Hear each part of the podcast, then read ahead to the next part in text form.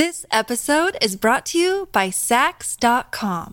At Sax.com, it's easy to find your new vibe. Dive into the Western trend with gold cowboy boots from Stott, or go full 90s throwback with platforms from Prada. You can shop for everything on your agenda, whether it's a breezy Zimmerman dress for a garden party or a bright Chloe blazer for brunch. Find inspiration for your new vibe every day at Sax.com. Your brain needs support, and new Ollie Brainy Chews are a delightful way to take care of your cognitive health.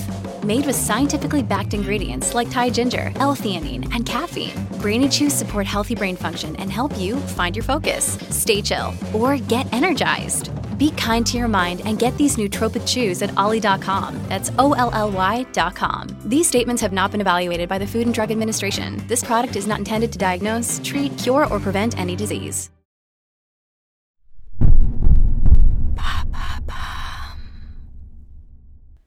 Salut, c'est Lorraine de Bababam. Vendredi signifie le jour de Vénus. Vénus est la déesse de l'amour dans la mythologie romaine.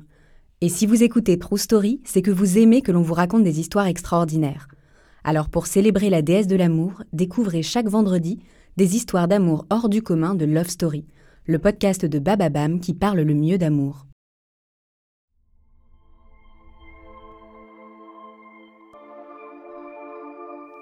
Gertrude Stein fut une figure majeure de l'avant-garde du siècle dernier, tant par son écriture que par sa collection de peintures qui contribua à la diffusion du cubisme. Une femme brillante, imposante de personnalité. Auprès d'elle, une autre femme, Alice Babette Toklas, une silhouette discrète dans l'ombre de sa compagne. Pour elle, aimer, c'est admirer, vivre dans l'ombre d'un génie, et exister à travers elle. Une histoire d'écriture, de peinture et de loyauté, une histoire d'amour. «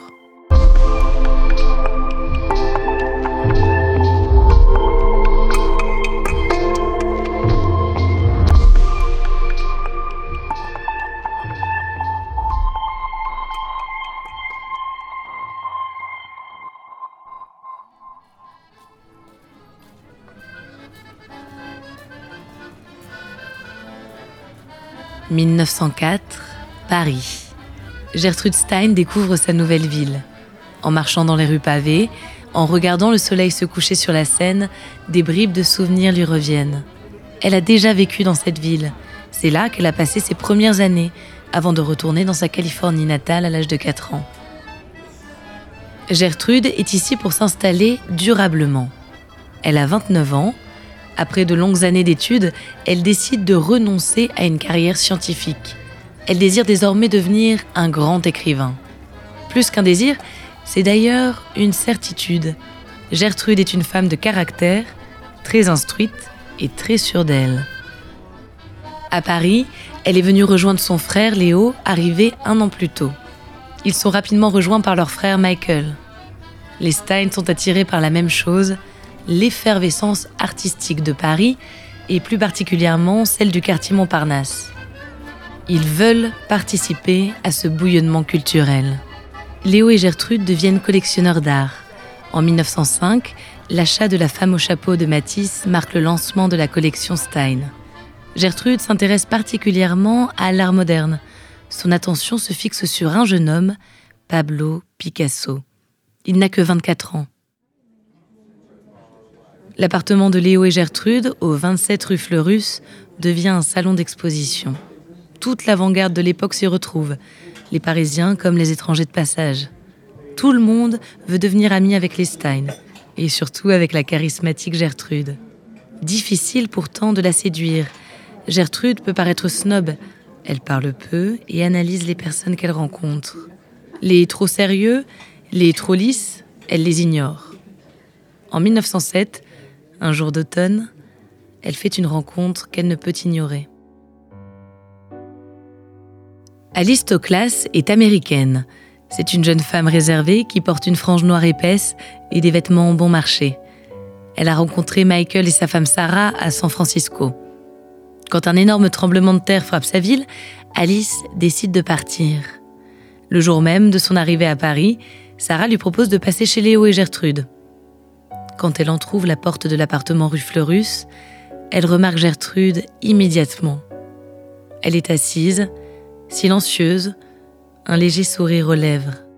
Alice est frappée par son aura, par la puissance de son regard. Les deux jeunes femmes se jaugent sans se parler. Elles se comprennent immédiatement. Plus tard, elles décriront toutes les deux ce moment comme un coup de foudre. Une certitude, un signe du destin. Rapidement, elles deviennent un couple. Quand Léo découvre la nature de leur relation, ses rapports déjà dégradés par la rivalité avec sa sœur sont rompus. Il ne peut accepter son homosexualité. Il s'en va, il garde les Matisse et Gertrude les Picasso. Alice emménage au 27 rue Fleurus. Tout le monde les connaît. Leur homosexualité n'est pas cachée. Courageux pour l'époque. Mais dans l'intimité, Gertrude et Alice reprennent le modèle type du couple hétérosexuel de l'époque. Gertrude s'identifie à l'homme. Elle considère d'ailleurs le génie comme une qualité masculine. Et le génie, c'est elle. C'est elle qui écrit, qui reçoit, qui marchande. Elle est absorbée par l'invention d'un nouveau style d'écriture très expérimentale et basée sur la répétition de mots et de phrases. Alice, elle, s'occupe de la vie domestique. Elle conçoit les recettes de cuisine, elle dactylographie les écrits de Gertrude. Elle s'assure que leur logis soit toujours le plus agréable pour leurs nombreux convives. Alice est cuisinière, amante, muse ou secrétaire, toujours dans l'ombre de Gertrude. This episode is brought to you by Sax.com. At Sax.com, it's easy to find your new vibe. Dive into the Western trend with gold cowboy boots from Stott, or go full 90s throwback with platforms from Prada. You can shop for everything on your agenda, whether it's a breezy Zimmerman dress for a garden party or a bright Chloe blazer for brunch. Find inspiration for your new vibe every day at Sax.com. Look, Bumble knows you're exhausted by dating. All the must not take yourself too seriously and 6 1 since that matters. And what do I even say other than hey? well, that's why they're introducing an all new Bumble with exciting features to make compatibility easier, starting the chat better, and dating safer. They've changed, so you don't have to. Download the new Bumble now. Son anonymat prend fin le jour où l'autobiographie d'Alice Bétoclas est publiée. Le livre n'est pas l'œuvre d'Alice, mais de Gertrude. C'est en réalité sa propre autobiographie détournée. Elle peut ainsi dire librement tout le bien qu'elle pense de son art, sans souci d'humilité. Elle décrit aussi Alice en faisant parler Picasso. La Miss Toclas, celle qui a des petits pieds comme une espagnole et des boucles d'oreilles de bohémienne, et dont le père est roi en Pologne, comme les Poniatowski. Mais malgré les apparences, la voix d'Alice compte pour Gertrude plus que n'importe quel autre. Chaque nouveau texte écrit est déposé sur l'oreiller de son amante dans l'attente de correction. Alice critique et aiguille Gertrude. Pour elle, il est normal de s'effacer face à sa compagne, tant elle est fascinée par son extraordinaire présence. Comme si vivre à ses côtés était en soi un privilège. C'est Gertrude qui retenait mon attention pendant les nombreuses années où je l'ai connue. Je l'ai connue jusqu'à sa mort, et toutes les années qui ont suivi ont semblé vides. Elle était une présence d'un brin doré, brûlé par le soleil toscan, une lueur d'or dans ses cheveux bruns chauds. Elle était habillée d'un costume en velours côtelé brun. Elle portait une grande broche de corail ronde, et quand elle parlait, très peu, ou riait beaucoup, je pensais que sa voix venait de cette broche. C'était une voix différente de celle de n'importe qui d'autre. Profonde, pleine, veloutée, comme celle d'un grand contralto, comme deux voix. Avec la publication de l'autobiographie d'Alistoclas vient le succès. C'est le texte le plus facilement abordable de Gertrude et sa renommée dépasse la frontière des cercles intellectuels de Montparnasse. Mais avec la Seconde Guerre mondiale, Gertrude et Alice quittent Paris. Elles s'installent dans une maisonnette à Billignin, dans l'Ain. Des années calmes, durant lesquelles Paris leur manque.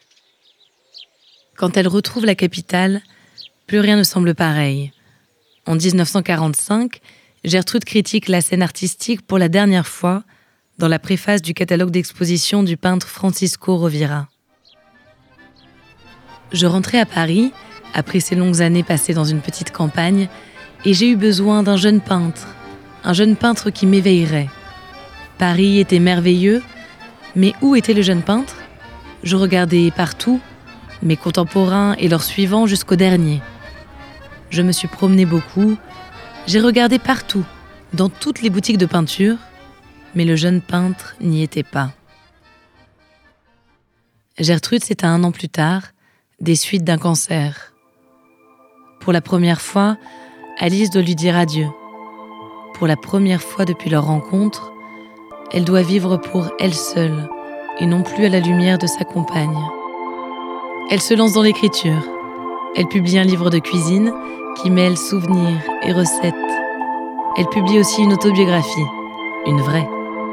Jusqu'à sa mort, elle raconte sa vie avec Gertrude Stein, ses années de magie auprès de celle qui n'a jamais cessé de l'impressionner.